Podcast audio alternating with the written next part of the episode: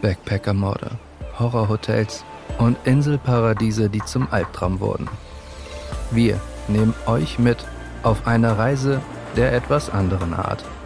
Tatort Reise. Der True Crime Podcast von Travelbook. Die wahrhaftige Historia und Beschreibung eines Landes der wilden, nackten Menschenfresser in der neuen Welt Amerika gelegen. So heißt der Bericht des Brasilienreisenden Hans Staden.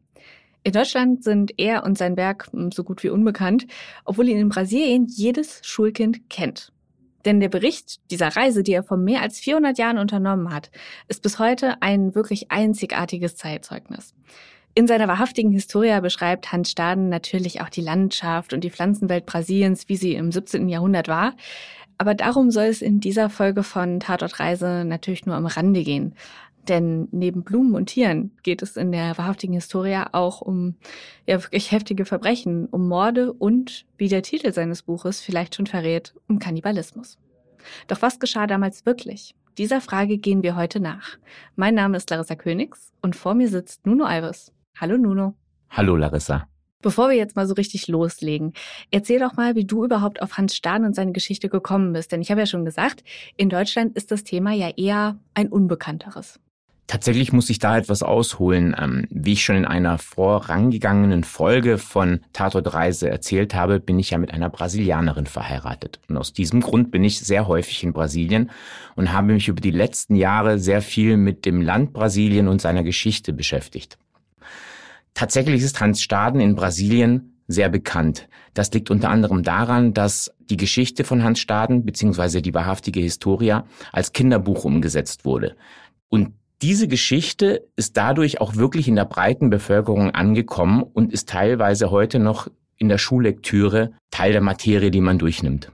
Und es ist ja auch so, dass es einige Filme und Serien auch in Brasilien zu Handstaaten gibt, oder? Also, wenn man so ein bisschen recherchiert, ich kann ja leider kein Portugiesisch, dann ist es immer so ein bisschen schwieriger, weil man kommt unweigerlich. Ich glaube, es gibt zwei so große bekannte Verfilmungen. Ganz genau. Aber in Deutschland wahnsinnig schwierig, überhaupt die deutsche Übersetzung zu bekommen. Ne? Also, ich habe da echt so ein bisschen gesucht und nicht wirklich was gefunden. Nein, in Deutschland ist es gänzlich unbekannt, würde ich jetzt mal sagen. Natürlich erkennen sich ein paar sehr gut mit dem Thema aus. Da gehen wir ja noch später drauf ein. Aber in Brasilien ist das wirklich ein Mainstream-Thema gewissermaßen. Und dazu haben eben auch zwei Verfilmungen beigetragen. Eine Verfilmung, die auch wirklich sehr nah an dem Buch geht oder entstanden ist, ist die Verfilmung von 1999, die auch den Titel Hans Staden trägt.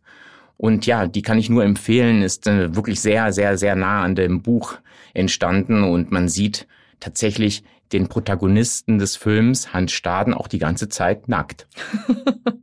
okay, aber alles auf Portugiesisch, ne? Also man muss Portugiesisch können, um den Film gut zu verstehen, wahrscheinlich. Gar nicht. Überraschenderweise ist das eben nicht auf Portugiesisch, sondern nur teilweise, sondern ah. in der Sprache der Indigenen, Tupi entstanden. Also man sieht Hans Staden und man hört ihn sprechen auf Tupi und er erzählt aus dem Off auf Deutsch sozusagen die Geschichte wie er sie auch später im Buch erzählt. Also auch ein Portugiese wird nicht, oder ein Brasilianer wird auch verstehen. nichts verstehen, genau. Okay. Abgesehen von dem Film haben wir aber jetzt schon gesagt, in Deutschland ist es nicht so unfassbar einfach, an Informationen zur Handstaden zu kommen. Deswegen haben wir uns so auf eine kleine Spurensuche begeben. Und es ist ja so, dass Hans Staden, wie der Name ja auch schon verrät, er ist ein deutscher Bürger gewesen. Er ist hier geboren worden und auch aufgewachsen. Und deswegen äh, dachten wir, gehen wir doch einfach mal dahin, wo er herkommt, in der Hoffnung, da ein bisschen mehr Infos noch zu bekommen. Und deswegen sind wir nach Homberg in Hessen gefahren. Da ist er geboren und nach Wolfhagen, wo er später gestorben ist und haben uns da mal umgesehen und nun vielleicht kannst du ja mal ein bisschen erzählen, wie unsere Recherche vor Ort so ablief. Unsere erste Station war nicht seine Geburtsstadt Homberg, sondern die Stadt, in der wahrscheinlich gestorben ist, Wolfhagen. Und als wir dort angekommen sind, haben wir zuerst mal die Statue gesehen, die Hans Staden dort zeigt und haben uns dann etwas umgehört und umgefragt, ob die Bewohner dort überhaupt Hans Staden kennen. Und zu unserer Überraschung kannten es zwar einige, aber die haben uns auch klar gesagt, das ist irgendwie etwas, was in letzter Zeit überhaupt erst aufkam. Also es war kein Thema, was seit Jahrzehnten die Wolfhagener begleitet, sondern ist offenbar erst in jüngerer Zeit zum Thema geworden. Ein Wolfhagener haben wir damit direkt konfrontiert und ihn gefragt, ob er weiß, wer Hans Staden ist. Wir hören mal rein. Elsbeth, nee. wer war der berühmteste Wollfahrer überhaupt? Weiß ich nicht.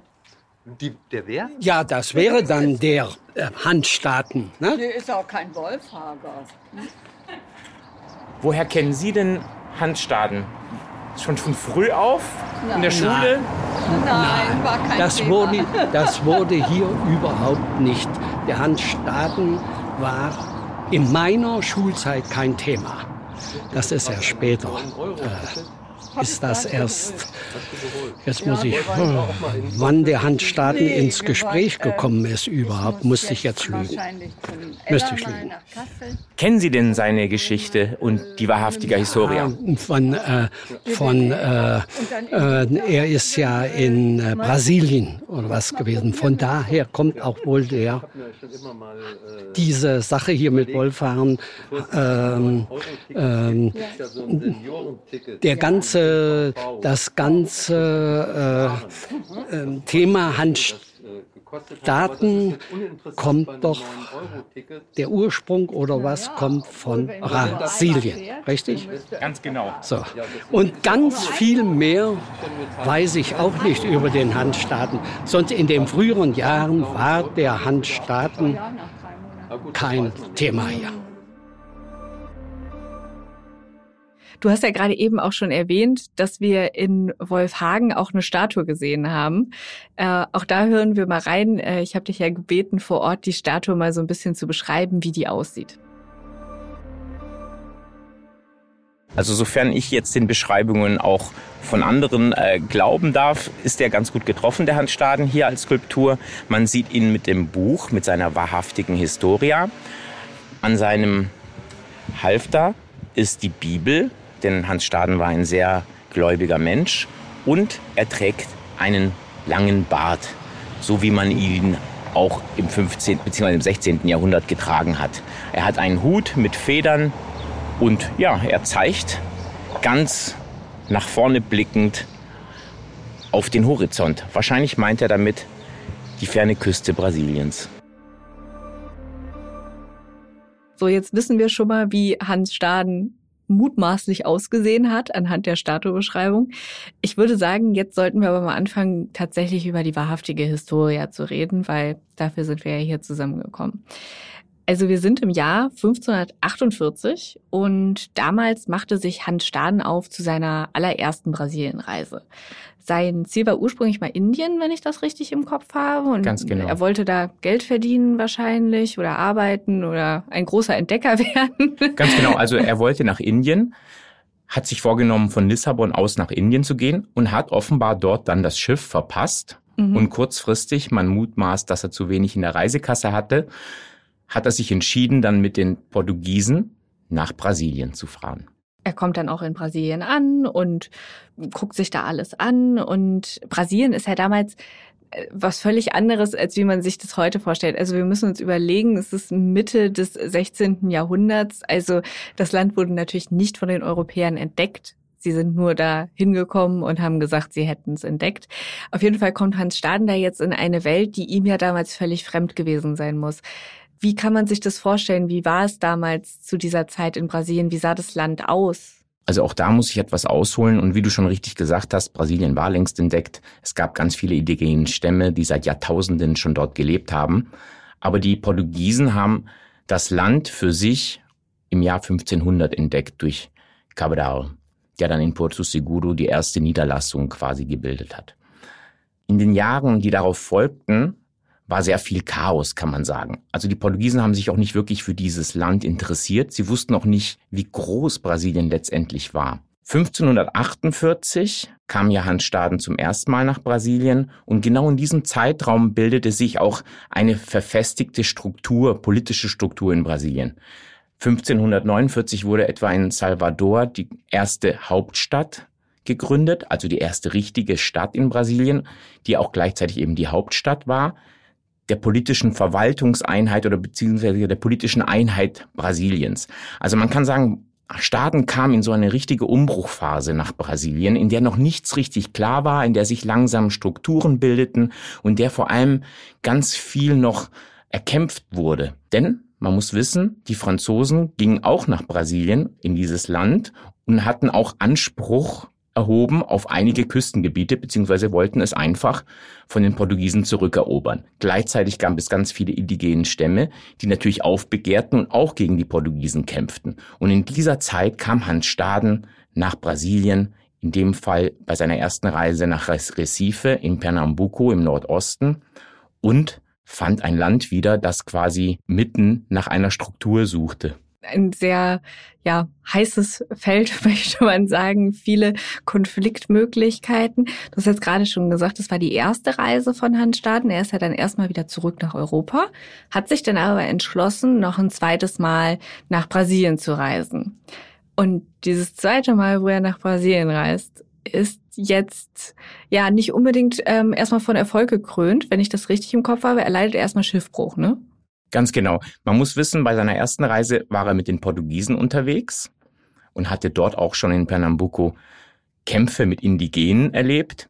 Bei seiner zweiten Reise war er nicht mit den Portugiesen unterwegs, sondern entschloss sich mit den Spaniern in Richtung Südamerika zu reisen. Und zwar nicht nach Brasilien, sondern in die Region des Rio de la Plata. Das ist sozusagen der Fluss, der heute beispielsweise in der Küste Uruguay von Argentinien trennt. Allerdings kamen die da nie an. Schade. Denn, wie du schon sagtest, er hat Schiffbruch erlitten, beziehungsweise von den drei Schiffen, die losgesegelt sind, kamen nur zwei in Brasilien an und diese zwei haben dann eben auch Schiffbruch erlitten. Es folgte dann eine ganz wirre Zeit, in der er dann zwei Jahre lang brauchte, um letztendlich von dem Ort, an den sie dann zwischenzeitlich Halt machen mussten, wieder zurück nach Brasilien tatsächlich zu fahren und zwar in die Region von São Vicente, was ich ja schon erwähnte, was das heutige Santos quasi bildet. Okay, der arme Hans Staden kommt jetzt also nicht an der Stelle an, wo er eigentlich raus wollte, treibt sich zwei Jahre rum und es läuft alles nicht so wirklich, wie er sich das wahrscheinlich vorgestellt hat. Und jetzt passiert noch etwas Unglückliches, möchte man sagen. Und zwar trifft er auf die indigene Bevölkerung, auf die Tubinamba und die entscheiden sich, ihn mitzunehmen. Kannst du einmal erklären, was genau passiert ist? In São Vicente angekommen, wollte sich natürlich Hans Staden auch eine Beschäftigung suchen und auf die war er auch dringend angewiesen. Die Portugiesen haben ihm dann angeboten, über eine Befestigung zu wachen, und zwar in Santo Amado. Man muss aber dazu wissen, dass diese Befestigung dazu diente, einerseits die Anlage insgesamt zu schützen und die Region, und zwar nicht nur vor den Franzosen, die ständig dort waren und ebenfalls auch Land erobern wollten, sondern auch vor den Indigenen. Dazu wiederum muss man sagen, die Portugiesen hatten eine kleine Allianz mit einem indigenen Stamm oder mit dem indigenen Stamm der Tupini King. Deren Gegner wiederum waren die Tupinamba. Die Tupinamba haben sozusagen dann auch die Portugiesen als Feinde betrachtet und die Tupinamba waren befreundet mit den Franzosen. Alles etwas kompliziert. Letztendlich führte es dann eben dazu, dass Hans Staden irgendwann einen Waldspaziergang machte, ganz genau im Dezember 1553 und von besagten Tubinamba entführt wurde. Und jetzt in der Folge lebt er, also wenn wir der wahrhaftigen Historia vertrauen wollen, 9,5 Monate bei den Tupinamba das ist eine relativ lange Zeit als Gefangener und dass er überhaupt so lange da gelebt hat und überlebt hat, ist eigentlich fast ein Wunder, denn während dieser Zeit, die er da ist, kriegt er natürlich auch mit, was die Tupi sonst so machen, wie die leben. Also wir haben auch in der wahrhaftigen Historia ganz viele tolle Beschreibungen, auch wie indigene Stämme damals organisiert waren, was natürlich wahnsinnig interessant ist heutzutage auch. Aber unter anderem, da sind wir wieder bei dem Titel auch dieser Folge, geht es eben auch um ja, Kannibalismus. Und zwar lese ich jetzt einmal einen, Teil aus dem Originalbuch vor, wo Hans Staden ähm, beschreibt, wie das eben damals so war, warum es Kannibalismus gab. Das tun sie nicht, um ihren Hunger zu stillen. Sondern aus Feindseligkeit und großem Hass. Und wenn sie im Kriege gegeneinander scharmützeln, rufen sie einander hasserfüllt zu, über dich komme alles Unglück, du bist mein Essen. Ich will dir noch heute deinen Kopf zerschlagen, den Tod meiner Freunde an dir zu rächen bin ich hier. Dein Fleisch soll noch heute, ehe die Sonne untergeht, mein Braten sein. Das alles tun sie in großer Feindschaft. So, wir wissen jetzt also, dass es diesen Kannibalismus bei den Tupinamba gab. Und Hans Staden äh, lebte ja jetzt dann trotzdem neun Monate da. Es gibt aber so ein paar ja, kleine Unklarheiten äh, in der Kommunikation auch. Zum Beispiel war es ja so, dass die Tupinamba dachten, dass Hans Staden Portugiese sei, obwohl er ja eigentlich nachweislich Deutscher ist, oder? Ganz genau. Er war aus Sicht der Tupinamba Portugiese, weil er ja im Dienste der Portugiesen stand und die Festung gegen die Tupinamba verteidigt hat im Dienste der Portugiesen. Er hat natürlich versucht zu sagen, er sei kein Portugiese, was er ja auch nicht war. Als Deutscher kam er nicht wirklich durch, weil sie Deutsche nicht kannten. Dann hat er versucht zu sagen, er sei Franzose. Und auch das ging ordentlich schief. Denn irgendwann kamen die Tupinamba mit einem Franzosen, einem der Verbündeten, der in der Umgebung lebte, ins Dorf und fragten den Franzosen, ob er denn Hans Staden kenne. Der Franzose hat dann versucht, mit Hans Staden auf Französisch zu sprechen. Der antwortete natürlich nicht, weil er kein Französisch konnte. Und der Franzose sagte dann eben, er ist Portugiese, ihr könnt ihn essen. So, jetzt ist es ja so, wir wissen ja, dass Hans Staden nachweislich nicht gegessen wurde, sondern überlebt hat. Es war aber so, und da würde ich jetzt gerne nochmal eine Stelle aus der wahrhaftigen Historia vorlesen, dass er durchaus mitbekommen hat, dass andere Leute umgebracht und gegessen wurden. Ich sage schon mal vorher, es ist eine relativ ja plastische Schilderung, die wir hier äh, von Hans Staden in der wahrhaftigen Historia haben. Also falls ihr ähm, da keine Lust drauf habt, dann skippt irgendwie zwei, drei Minuten vorwärts, weil ja, es ist jetzt etwas drastischer. Ich lese vor. Es ist aus dem Kapitel das heißt der feierliche Gebrauch beim Töten und Essen der Feinde. Derjenige, der den Gefangenen erschlagen soll, nimmt die Keule und sagt, ja, hier bin ich. Ich will dich töten, denn deine Leute haben auch viele meiner Feinde getötet und gegessen. Der Gefangene antwortet ihm, wenn ich tot bin, so habe ich noch viele Freunde, die mich tüchtig rächen werden.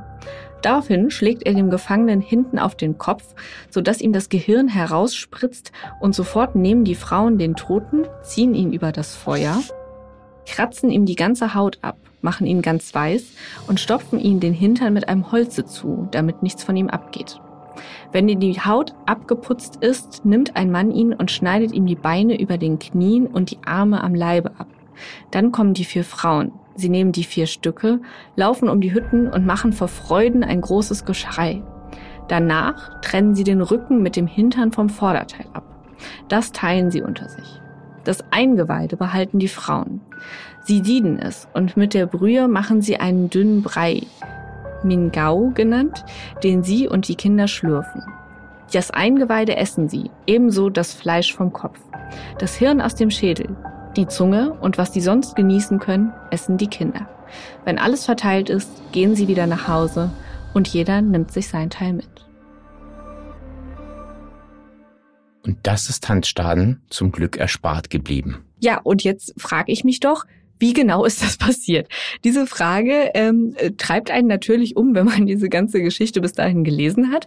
Und diese Frage haben wir auch jemandem gestellt, der es wirklich wissen muss. Und zwar Wolfgang Schiffner. Der äh, kümmert sich in Wolfhagen, in dieser Stadt, wo wir in Hessen waren, um die Hans-Staden-Ausstellung. Das ist ein ehemaliger Geschichtslehrer und wahnsinnig versiert, was diese ganze Hans-Staden-Thematik angeht. Und er hat uns ja seine Theorie unterbreitet, wie Hans Staden das Ganze eben überleben konnte. Wir hören mal rein. Dass es ihm gelungen ist, dort äh, nicht umgebracht zu werden, ja, hängt mit seiner Intelligenz zusammen. Er hat also erstmal gedroht natürlich mit seinem Gott, der, wenn die mich umbringen, wird er mein Gott euch bestrafen hier. Dann aber ist es ihm gelungen zu, zu, sagen, er hat versucht natürlich, ich bin ja gar kein Portugiese, ja, ich bin ja ein Deutscher und Freund von den Franzosen und von da bin ich ja mit euch Freunde, ja, haben sie nicht geglaubt natürlich hier. Aber entscheidend war offenbar Folgendes. Es gab, es brach eine, nach so drei, zwei Monaten etwa, tra, tra, brach eine Seuche aus. Und da konnte er den Mann, der verantwortlich gewesen wäre, wenn er umgebracht worden wäre, ihn da umzubringen hier, der war auch erkrankt und den konnte er heilen in anders, heilen Anführungszeichen. Er, er legt dem die Hand auf, spricht paar deutsche Gebete hier, murmelt das hier, ja, und der Mann wird glücklicherweise gesund. Und er musste ihm vorversprochen, wenn du gesund wirst, darfst, dürft er mich nicht umbringen. Und das Versprechen hat er gehalten. Deswegen konnte er überleben, ja. Langsam wurde er so auch offenbar wie so eine Art Schamane. Der hat offenbar Fähigkeiten, ja, Heilfähigkeiten offenbar da, da. Er wurde wertgeschätzt hier, ja, ist zum Schluss ja verschenkt worden an einen anderen Stamm, ja, und auf diese, und dann nochmal, ja. Und dann konnten die Franzosen ihn dann befreien mit einer tollen Geschichte, die er denen da erzählt hier, ja. Wie wir gehört haben, gehörte auch eine ganz große Portion Glück dazu. Und wenn es etwas gibt, was sich durch diese Geschichte zieht, dann ist es wirklich das Glück, das Hans Staden begleitet.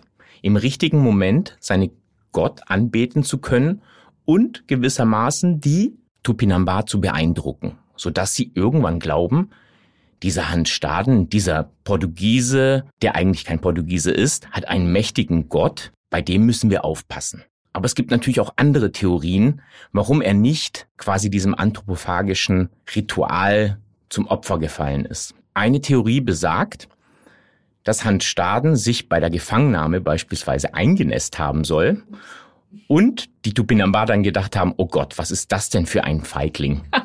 So jemanden wollen wir nicht essen. Denn diese anthropophagischen Rituale sollten auch dazu dienen, sich die Kräfte dieses Feindes einzuverleiben, wenn man ihn rituell, ja, in, in einem kannibalischen Ritual eben isst. Und dadurch, dass sie nicht wussten, ob der wirklich so mutig war und dachten vielleicht, okay, lassen wir ihm noch mal ein bisschen Zeit, sich als mutiger Mann zu beweisen, haben sie dieses Ritual des Kannibalismus bei Hans Staden immer weiter in die Länge gezogen. Aber es kamen eben auch eben ganz viele andere Elemente hinzu, wie eben Wolfgang Schiffner schon beschrieben hat, dass er eben Stürme vertreiben konnte oder aber auch Krankheiten. Es gab auch Fälle von mutmaßlich Windpocken, die die Portugiesen eingeschleppt haben bei den indigenen Stämmen. Und auch da wurde Hans Staden gebeten, mit seinen Gebeten einzugreifen und zu helfen. Und all das hat sein, ja quasi sein äh, verspeist werden hinausgezögert. Und es hat es dann ja sogar so lange herausgezögert, wissen wir jetzt, dass er nach neun Monaten dann auch wieder von den Tupinamba wegkam. Er wurde damals von äh, französischen Händlern freigekauft, richtig? Genau, er wurde von französischen Händlern freigekauft. Man muss aber dazu sagen, dass er zuvor sich wirklich einen kleinen Status erarbeitet hatte und auch verschenkt wurde von einem indigenen Stamm der Tupinamba, also äh, Organisation dort, zu einem anderen, so dass er am Ende, als er dann freigekauft wurde, gar nicht mehr bei dem Stamm war, der ihn gefangen genommen hatte. Und als er dann freigekauft wurde, war er auch nicht mehr in dieser akuten Lebensgefahr. Ne? Also da war es dann eher, also ich meine, es ist immer noch ein Verbrechen, jemanden gegen seinen Willen gefangen zu halten. Aber er war nicht mehr, dass er jeden Tag fürchten musste, dass er jetzt vielleicht der Nächste ist, der im Holzstück in Popo gestopft wird und die Arme abgeschnitten werden. Mitnichten. Wie ich eben schon sagte, er war dann an irgendeinem Punkt, an dem er quasi ein Schmuckstück war, ein, ein Star, ein, ein Star. oder etwas, was man gerne bei sich haben möchte, weil er eben einen mächtigen Gott hat, der ihn vor so vielen Sachen beschützt, beziehungsweise der auch diesen indigenen Stamm oder die Gemeinschaft dort beschützen kann. Denn wenn wieder ein Unheil droht, bittet man Hans Staden, er soll zu seinem Gott beten und dann bewahrt dieser Gott den Stamm vor Unheil. Jetzt haben sie ja aber leider ihren Gott dann verloren. Hans Staden wurde freigekauft und ist sieben Jahre nach seiner ersten Reise im Jahr 1555 wieder in Europa, kommt dann an und ja, was wieder sein Leben dann genau weitergeht, wissen wir eigentlich gar nicht so wirklich. Also wir wissen dann nur, dass er nach Wolfhagen gekommen ist und er hat dann da gelebt. Und dann gibt's aber wieder Unklarheiten, nämlich wann er überhaupt gestorben ist und wie er gestorben ist. Und auch dazu hat uns Wolfgang Schiffner noch ein bisschen was gesagt. Um die Sache ganz kurz zu machen hier, ja, es gibt im Jahre 1576 ein Kirchenbuch, in dem ein, der Tod, Pesttod eines Seifensieders und einer Seifensiederin vermerkt ist, ohne Namen. Während, ich habe das mir angesehen, überall sind die Namen der verstorbenen Pesttoten da und dahinter noch Magd oder Kind und so Frau, ja. Aber da steht nur Seifensieder, verstorben, dann dann, Seifensiederin, verstorben. Da hat der Herr Winter, so hieß der Mann, gemeint, das müsse Hans Staden gewesen sein. Ich bin da sehr, sehr, sehr skeptisch. Wie wir ja gerade schon gehört haben, die, die Todesumstände von Hans Staden sind nicht so ganz geklärt. Was wir natürlich wissen, ist, dass er irgendwann zwischen seiner Rückkehr und seinem Tod noch die wahrhaftige Historie verfasst hat oder hat verfassen lassen. Es gibt da nämlich einen äh, Mann namens Johannes Driander und da ist so ein bisschen die Frage, ob der vielleicht die wahrhaftige Historie auf den Berichten von Hans Stadenberufen geschrieben hat oder ob es vielleicht einfach nur so eine Korrektur gelesen hat. Ne? Ähm, grundsätzlich ist aber immer noch die Frage, ob das alles überhaupt so stimmt, was in der wahrhaftigen Historia steht. Wir haben da eben, habe ich nochmal hier mit einer Kollegin im Raum so ein bisschen gequatscht und erzählt, worüber wir gleich reden und auch die entsprechende Textpassage, die ich gerade eben vorgelesen habe, äh, ihr vorgelesen. Und da meinte sie, das hört sich ja aber alles sehr wild an, ne? Also gibt's denn irgendwelche Beweise dafür, dass das passiert ist? Und diese Frage stelle ich direkt dir weiter, Nuno. Was sagst du denn dazu? Glaubst du, dass das alles wirklich so passiert ist, beziehungsweise gibt es irgendwelche Anhaltspunkte, dass wir tatsächlich glauben können, dass es diese Verbrechen, diese, ähm, diesen Kannibalismus bei den Tupinamba damals gab? Also ich möchte das alles nicht beschönigen, aber ich würde mich davor hüten, von Verbrechen zu sprechen, weil es eben offenbar ganz fester Teil der Kultur war. Und es deutet schon recht viel darauf hin, dass es diese anthropophagischen Rituale gab. Ich habe mich ganz arg damit beschäftigt, sehr viel damit beschäftigt. Ich habe auch viele andere Bücher zu dem Thema gelesen. Ich habe auch den Reisebericht von einem Franzosen gelesen, einem Calvinisten namens Jean de Léry oder Léry. Ähm, und der war damals in der Region des heutigen Rio de Janeiro und hat ähnliche Rituale auch über die Tupinamba erzählt. Und das betrifft, wie gesagt, nicht nur die Tupinamba, sondern sehr viele indigenen Stämme, die damals in der Region Brasilien oder in Südamerika gelebt haben. Also es deutet schon wirklich sehr viel darauf hin, dass das wirklich der Wahrheit entsprochen hat. Und diese Beschreibungen ähneln sich auch sehr. Also ich kann ja ein bisschen mal erzählen, nämlich ähm, Hans Staden erzählt ja, wie es ablief, dass man ihn erstmal beschimpft hat. Ich habe an anderen Stellen von anderen äh, Berichten gelesen, dass das wirklich einem Dialog entsprach und dass teilweise die späteren Opfer auch monatelang mit den Indigenen, die sie später aufessen sollten, gelebt haben. Also insofern ist das gar nicht so außergewöhnlich, dass jemand äh, länger mit ihnen lebt. Bei Hans Staden war es dann sehr lange und er hat das überlebt. Aber sie haben teilweise lange mit ihnen gelebt und waren Teil des, der Gemeinschaft. Und an dem gewissen Tag kam es eben zu diesem Ritual. Und diese Rituale werden teilweise so beschrieben, dass man das Opfer in den Mittelpunkt gestellt wird und dann von den Indigenen beschimpft werden und das Opfer selbst auch die anderen beschimpft und ein gewisser Dialog entsteht, der dann gefühlt psychologisch auch dazu dienen soll, nochmal kurz diese, diese, diesen Hass aufleben zu lassen, um das genau zu erleben, was man erleben möchte, nämlich Feindseligkeit, kurzen Moment des Hasses und dann die Rechtfertigung, um das Opfer zu töten und zu verspeisen. Wir haben das ja auch eben in dieser kleinen Textstelle gehört, die ich vorgelesen habe, die im Original natürlich noch deutlich länger ist. Aber selbst in diesem kleinen Abschnitt, den ich vorgelesen habe, gab es ja auch diese Stelle, wo die dann sagen, so ja, hier, wir essen dich jetzt. Und dann sagt das Opfer, ja, ist kein Problem, weil ich habe noch tausend Freunde und die werden mich dann rächen. Und da beschreibt er ja auch genau das, diesen Dialog, ne, dieses Hin und Her zwischen den beiden Parteien. Ganz genau, ganz genau. So ist es. Darum glaube ich schon, dass das der Wahrheit entsprach, auch wenn es viele anders sehen wollen. Okay, Nuno, ich habe jetzt noch zwei Fragen zum Abschluss. Also wir haben natürlich jetzt gerade darüber gesprochen, ähm, dass es eben ähnliche Berichte gibt von Hans Sta also die Hans Stadens Erzählungen äh, ja, stützen. Gibt es denn noch weitere historische Belege dafür, dass er wirklich da war? Da gibt es einige ähm, in dem Buch von Hans Staden. Er hat auf jeden Fall einige Persönlichkeiten, die damals auch äh, in der brasilianischen Politik relevant waren, ähm, im Buch benannt und er hat auch beispielsweise einen sehr wichtigen indigenen Anführer persönlich getroffen, der eine ganz große Rolle gespielt hat, auch bei den Aufständen gegenüber den Portugiesen. Das war der sogenannte Cunhambeb. Und das spricht schon sehr dafür, dass er diesen Personen tatsächlich auch begegnet ist und auch dort war. Also er würde sich das nicht aus dem aus, aus Deutschland heraus nach seiner Rückkehr alles ausdenken. Ähm, daher kann man schon sagen, es ist ein sehr akkurater Reisebericht, würde ich behaupten, wenngleich auch vieles noch etwas unklar ist und noch erforscht werden muss.